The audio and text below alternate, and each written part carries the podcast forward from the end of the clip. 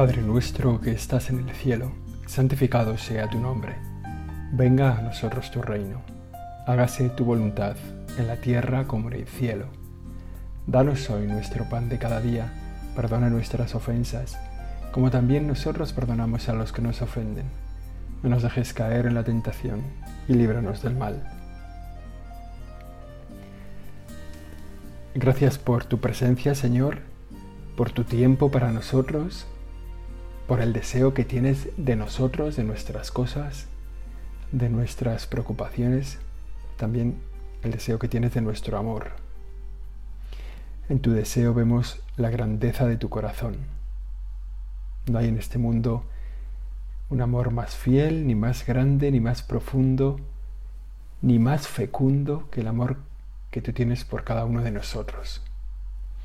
Y al comenzar nuestra oración, nos va bien para estar este rato contigo, hacer conciencia, hacer memoria del amor que nos tienes, del amor que tienes a toda la humanidad, del amor que tienes a los míos, a mi familia, a los que tengo cerca, a mis amigos, a mis difuntos, a mis compañeros, del amor que tienes por mí. No hay un amor más fiel que el tuyo. No hay un amor más fiel que el tuyo, sobre todo cuando nos damos cuenta de que nosotros estamos constantemente fallando. Estamos constantemente siendo infieles al amor que tú nos das. Y lo peor es cuando lo hacemos con conciencia, o sea, cuando sabemos que nos amas, nos hemos comprometido a amarte y pese a ese compromiso y pese a ese pues somos infieles, ¿no? A veces porque nos olvidamos, se nos meten tantas cosas en la cabeza, tantas preocupaciones, tantos líos, somos capaces de estar haciendo la oración con nuestro corazón fuera de la oración. Somos capaces de rezar el rosario sin poner la mirada en tu madre o sin encomendar a nadie. En fin, nos olvidamos a veces también nos alejamos.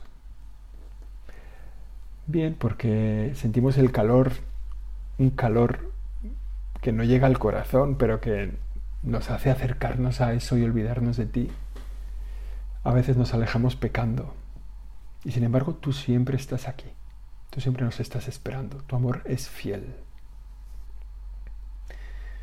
Siempre dispuesto a volver a empezar, cuando nos alejamos sales a nuestro encuentro de mil formas distintas, con toda la sutileza posible, pero al mismo tiempo con toda la eficacia posible. A veces hasta agitarnos el corazón para decirnos, estoy aquí y te quiero y quiero que vuelvas a casa.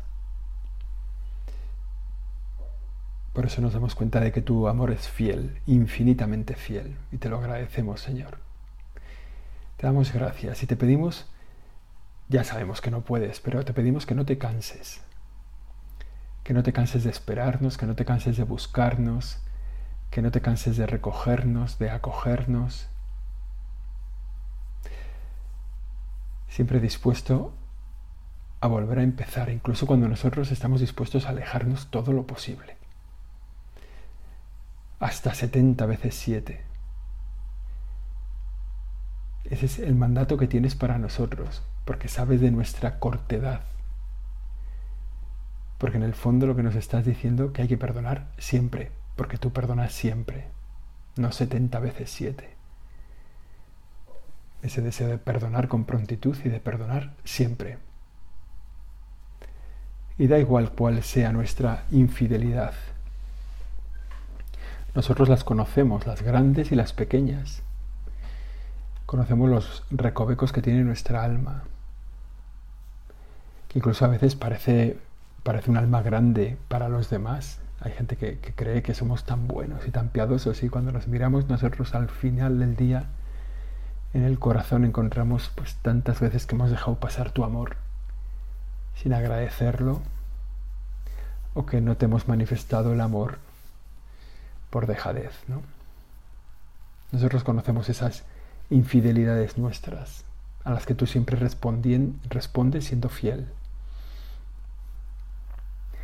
Fíjate, podríamos hacer una lista de las cosas que tú nos has perdonado. Las cosas que tú nos has perdonado. Qué bueno pensarlo ahora. Cuántas cosas, algunas gordas seguramente, algunas que ponen de manifiesto nuestra poquedad, nuestra miseria, la lista de todas las cosas que tú nos has perdonado. De la cantidad de veces que nos has perdonado y de la gravedad de las cosas que nos has perdonado. Y después de hacer memoria de todas estas cosas que tú ya nos has perdonado, podemos poner en una lista paralela las cosas que nosotros no seríamos capaces de perdonar. Las cosas que nosotros no seríamos capaces de perdonar.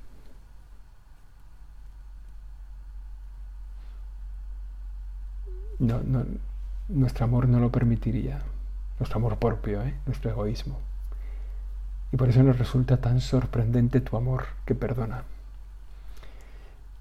Es así, ¿no? El Señor tiene ese don que nosotros tenemos que aprovechar, ¿no? la capacidad de perdonarnos siempre. Y a veces, cuando me hago consciente, ¿no? pues a veces confesando, confesando gente o hablando con gente que tiene más o menos vida cristiana ¿no? y, que, bueno, y que procura vivir cerca de Dios. Y, y a veces suelta con un poco de ligereza, no he ido a misa el domingo, o desde la última vez que me confesé he faltado varias veces a misa. Y, entonces me, me, resulta tan importante poner en valor qué es la misa. Y decir, oye, espera un momento. Me estás diciendo que en el momento en que Dios, Todopoderoso, Jesucristo, se iba a la cruz porque te amaba, para perdonar tus pecados, en ese momento tú decidiste quedarte en casa, quedarte en la cama. Decidiste irte de excursión, de jugar a pádel. En el momento en que el único que ha muerto por ti moría por ti, tú decidiste quedarte en casa. Podías haber ido a misa para estar junto al Señor en la cruz, acompañándole y agradeciéndole. A veces no nos damos cuenta. Nosotros eso no lo perdonaríamos ese pecado que es, ¿no? El estar muriendo por amor a una persona y que esa persona se vaya a jugar a pádel o al mus o a lo que se vaya. Nosotros eso nos costaría tanto perdonarlo. Nos cuesta tanto perdonar que una persona no acuda a una cita, a una cita de para hablar, para tomar un café. Nos cuesta perdonar que una persona llegue tarde, nos cuesta perdonar un pequeño desprecio, una pequeña falta de amor. Y sin embargo es fácil encontrar en nuestra infidelidad pecados así, de una falta de amor tan, tan rotunda como la de faltar un día a misa, un domingo, ¿no? El otro día me contaban la historia, bueno, una historia de amor infiel. El dolor en un matrimonio en el que él había sido infiel se había liado, estaba liándose con otra. Un engaño, una ruptura que había acabado en perdón y en reconciliación. Me pareció maravilloso. El testimonio de esa mujer que puso todos los medios para poder perdonar y para poder rehacer la herida de su corazón y para poder volver a entregarse a una persona que no le había sido fiel me pareció propio de un alma muy grande. En este tiempo así de relaciones blandas, de relaciones temporales, sin entrega del corazón, de relaciones solo físicas, materiales, de beneficio personal, estas relaciones marcadas por el individualismo, por el propio beneficio. Parece que el ejemplo de esta mujer me, llamó tanto la atención, ¿no? Un amor grande, una grandeza de corazón, de ánimo para decir, por encima de tu infidelidad está mi amor. Mi amor es tan grande que es capaz de llenar esa infidelidad. Eso que, lo vemos y que nos admira encontrarlo en parejas que a lo mejor hemos conocido, es algo similar al perdón que Dios tiene con nosotros, ¿no? darnos cuenta, Señor, de las veces que tú me has perdonado y de esa infinita distancia que hay entre tú y yo, Señor. Y de cómo has salvado esa distancia que yo he creado, ¿eh? que yo he magnificado con mi pecado, cómo la has salvado perdonándome. Y siguiendo dispuesto al perdón. Y de cómo te preocupas por mantener a flote nuestra relación tirando para arriba de mí cuando yo tantas veces tiro para abajo. Gracias Señor por ese amor grande que nos tienes, que me tienes a mí, que he hecho algunas cosas por amor a ti, pero tan poquitas, tan pequeñas en relación a lo que me pides. Y todos los que hacemos ahora esta oración podemos hacer una mirada a nuestra vida y darnos cuenta de la distancia que hay entre lo que tú pones en esta relación personal que tienes con cada uno de nosotros y lo que nosotros ponemos. El amor grande, ¿no? El amor de Dios. Un amor fiel pese a nuestra infidelidad. Tu amor también que no tiene parangón en cuanto a fecundidad. No hay amor más fecundo que tu amor, Señor. En primer lugar, porque, porque tu amor ha dado origen a todo. Porque allá donde miremos, miremos lo que miremos, encontramos un signo de tu amor. De tu amor fecundo, creador. Lo vemos en la creación, en el espacio, en los átomos, en cada célula que miramos, encontramos ese signo de tu amor, Señor. No hay amor que pueda generar tantas cosas no hay amor que pueda generar tanta belleza. Ningún amor, Señor, es tan fecundo como el tuyo. Lo vemos mirando hacia afuera, con estos ojos que tenemos, nos damos cuenta de la fecundidad de tu amor, que no solo se ve en la creación. Tu amor fecundo no es que, no es que se haga visible solo en la creación, también, por supuesto. De manera notable, ¿eh? para mucha gente, la belleza les ha llevado a tu presencia. Pero bueno, también se hace presente la fecundidad de tu amor, se hace tangible en tu amor por nosotros. Nuestra relación amorosa, el amor que nos tienes con, que tienes a nosotros, también resulta fecundo porque ha engendrado en nosotros una vida eterna que nunca se acabará. O sea, la fecundidad de tu amor ha generado en mí una vida eterna dentro de mil millones de años seguiré existiendo. Tu amor ha resultado tan potente, tan fecundo, que se eterniza en mí para siempre. Esta vida que tú nos has dado, Señor, por amor, se prolongará toda la eternidad. Si nosotros correspondemos con ese amor, si ese amor es una relación de amor, si, nos somos si somos conscientes de que nos amas y que nosotros también te queremos amar. Y entonces es cuando esa relación será fecunda, se hará eterna. Hay un momento que es, suena duro en el Evangelio, cuando habla de una resurrección para una vida eterna o una resurrección para una muerte eterna. Y resulta sorprendente, ¿verdad? Que haya la posibilidad de resucitar para una muerte eterna. O sea, una existencia eterna en la absoluta oscuridad de Dios. Qué horror. Pero nosotros que queremos corresponder con tu amor, Señor, pues sabemos a lo que nos llamas, ¿no? Que esa relación de amor será fecunda, se prolongará por toda la eternidad en un amor eterno, ¿no? Y luego nos damos cuenta también de la fecundidad que podemos ver de esa relación de, Dios con Dios que se hace amor fecundo en los santos. Porque, porque muchas personas se acercan a tu amor gracias al ejemplo de los santos. ¿no? Los santos son fecundos porque en su entorno se genera santidad, porque muchas gentes se acercan a Dios no me acuerdo quién decía esto, ¿no? De que, de que nadie se va al cielo solo. De que una persona que va al cielo lleva de su mano a muchas almas que se han acercado a Dios por su, por su servicio, por su entrega, por su testimonio.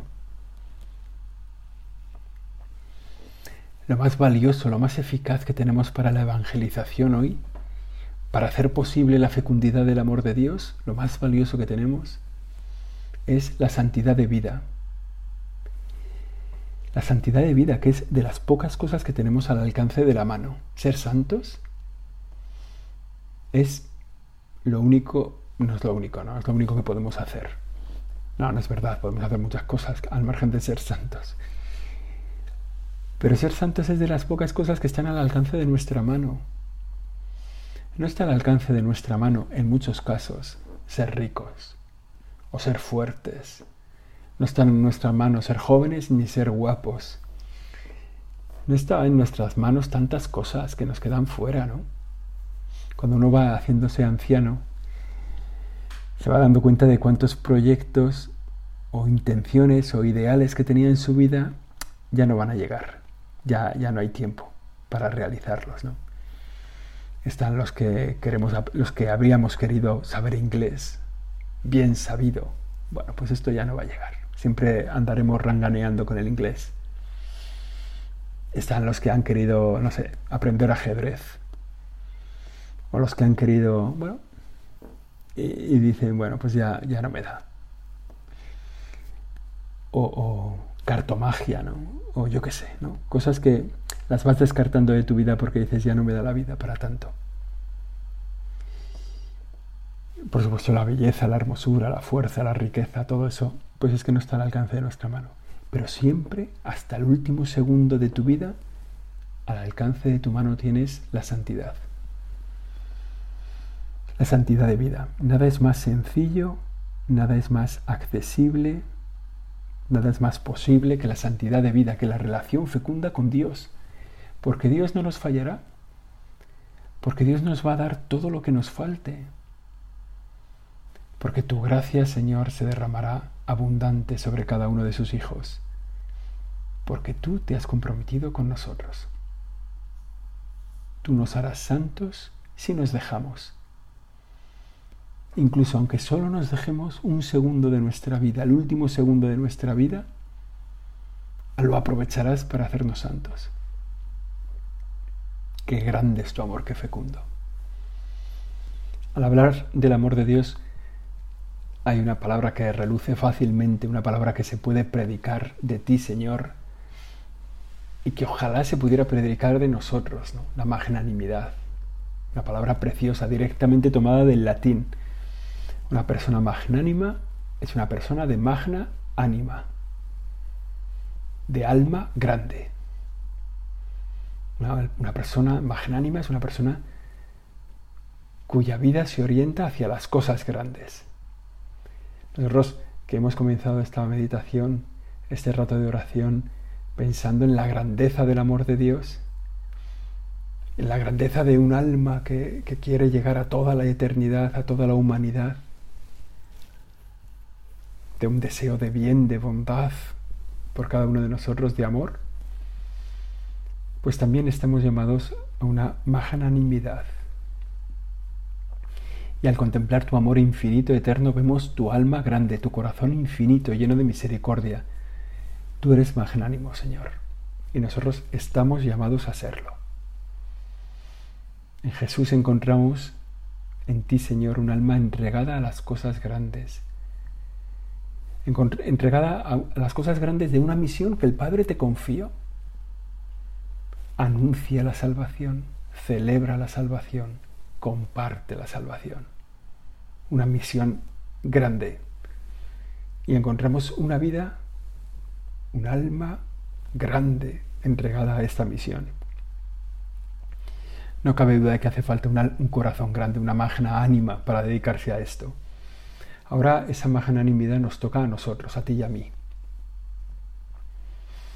Además del ejemplo de Jesús, que lo vemos, tantas veces en el Evangelio ¿no? y que tan edificante resulta, tenemos el ejemplo de los santos que se han embarcado en mil aventuras para sacar adelante la misión. que Dios nos confía. El ejemplo de los santos. Ir por todo el mundo y anunciar el Evangelio. Hay un pasaje del Evangelio de San Pablo, perdón, del Evangelio, de, de una carta de San Pablo, que no da risa, ¿no? Pero dices, madre de Dios, qué vida, ¿no?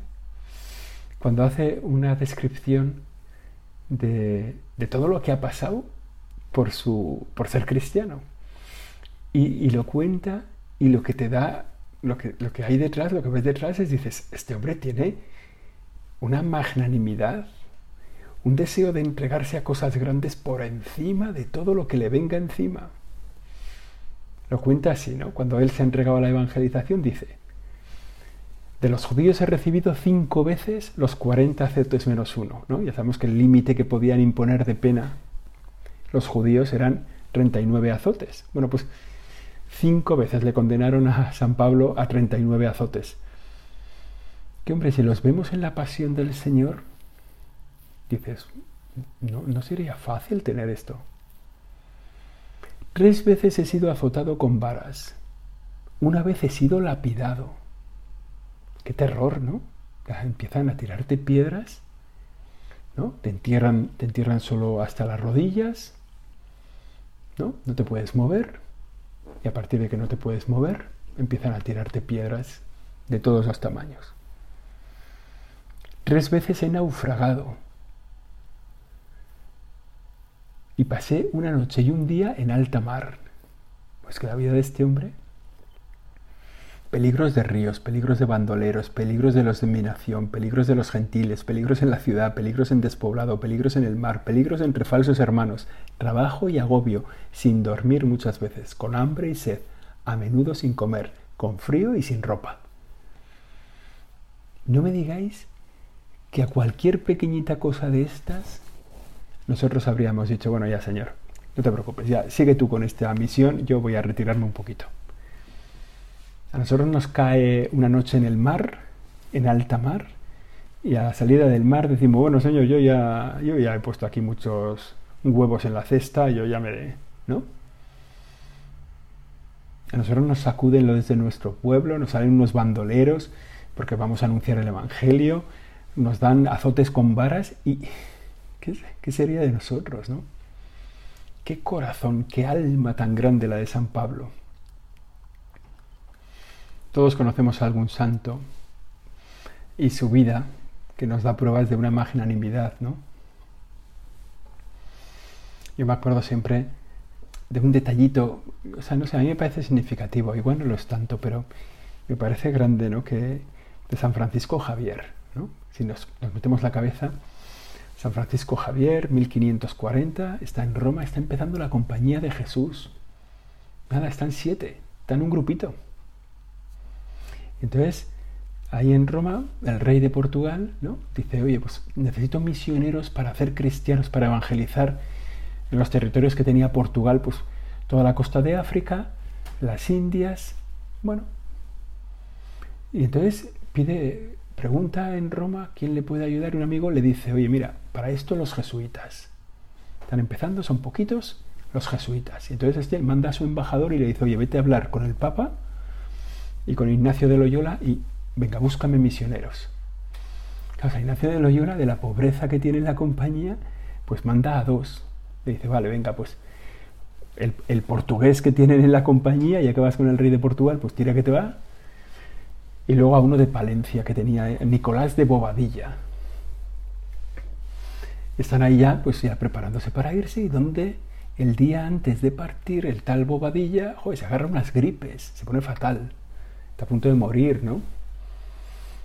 Y entonces, Ignacio de Loyola, pues, manifestando un alma grande, o sea, un alma entregada a una misión capaz de renunciar a todo, renuncia a Francisco de Javier, que era su secretario, su mano derecha, el que, le, el que le servía para sacar adelante la compañía, para esos comienzos de definir bien la compañía, de si nos aprueban, de si las constituciones, de, pues ese era, el que hacía esas cosas era Francisco Javier.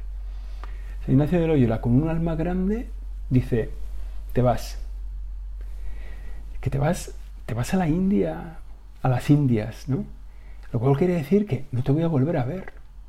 de un día para otro. San Francisco Javier en 24 horas prepara la maleta y se va. Y ya no lo volverán a verse nunca.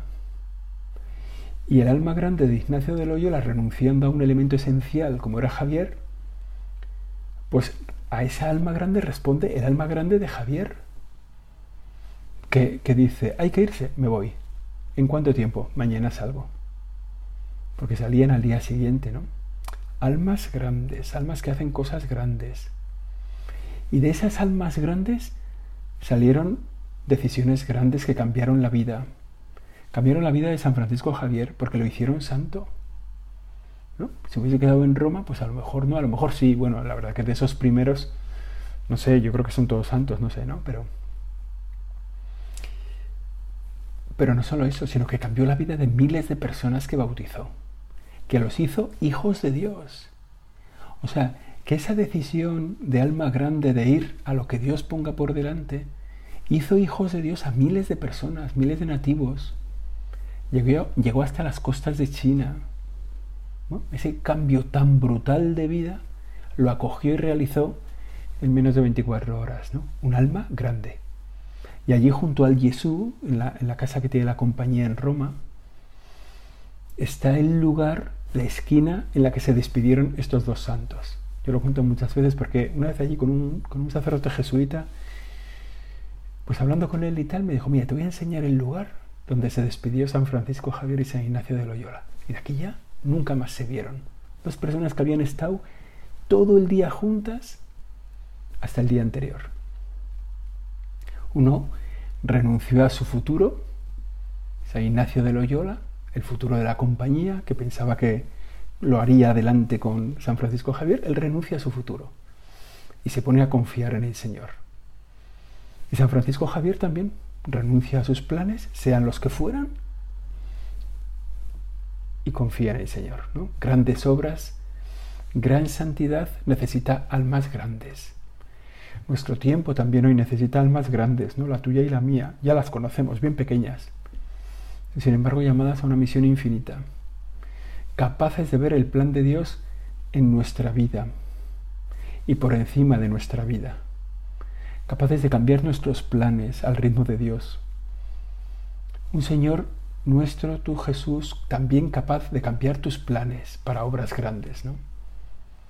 Oye, que tienes que ir allá a resucitar a un amigo tuyo y allí se va. Oye, que en la casa de Jairo que hay un problema y allí va. Que se encuentran unos que tienen hambre y los tal. Se encuentra una persona capaz de hacer cosas grandes porque la vida se los está pidiendo en ese momento. Esto es lo que nos pide a nosotros también, ¿no? Esa magnanimidad se tiene que poner de manifiesto de una manera especial en las cosas de Dios. ¿no? O sea, un alma grande es la persona que ayuda a otros, es la persona que hace limosna, es la persona que renuncia a lo suyo por los demás, en especial en las cosas de Dios. Señor, ¿qué quieres de mi vida? ¿Qué quieres que haga? Te agradecemos, Señor, la grandeza de tu vida, la grandeza de tu amor. Agradecemos también tu fidelidad y la fecundidad de tu amor por nosotros. Y te pedimos para nosotros un alma grande, como la de Pablo, como la de Javier, como la de Ignacio, como la de tantos santos que conocemos y tantas personas tan buenas que tenemos a nuestro alrededor. Almas grandes para hacer cosas grandes, santidad de vida. Que la Virgen María nos acompañe en este propósito de transformar el mundo desde la pequeñez de nuestras almas que van a crecer porque en ellas tú, Señor, vas a hacerte presente. Dios te salve María, llena eres de gracia, el Señor es contigo. Bendita tú eres entre todas las mujeres, bendito es el fruto de tu vientre Jesús. Santa María, Madre de Dios, ruega por nosotros pecadores, ahora y en la hora de nuestra muerte. Amén.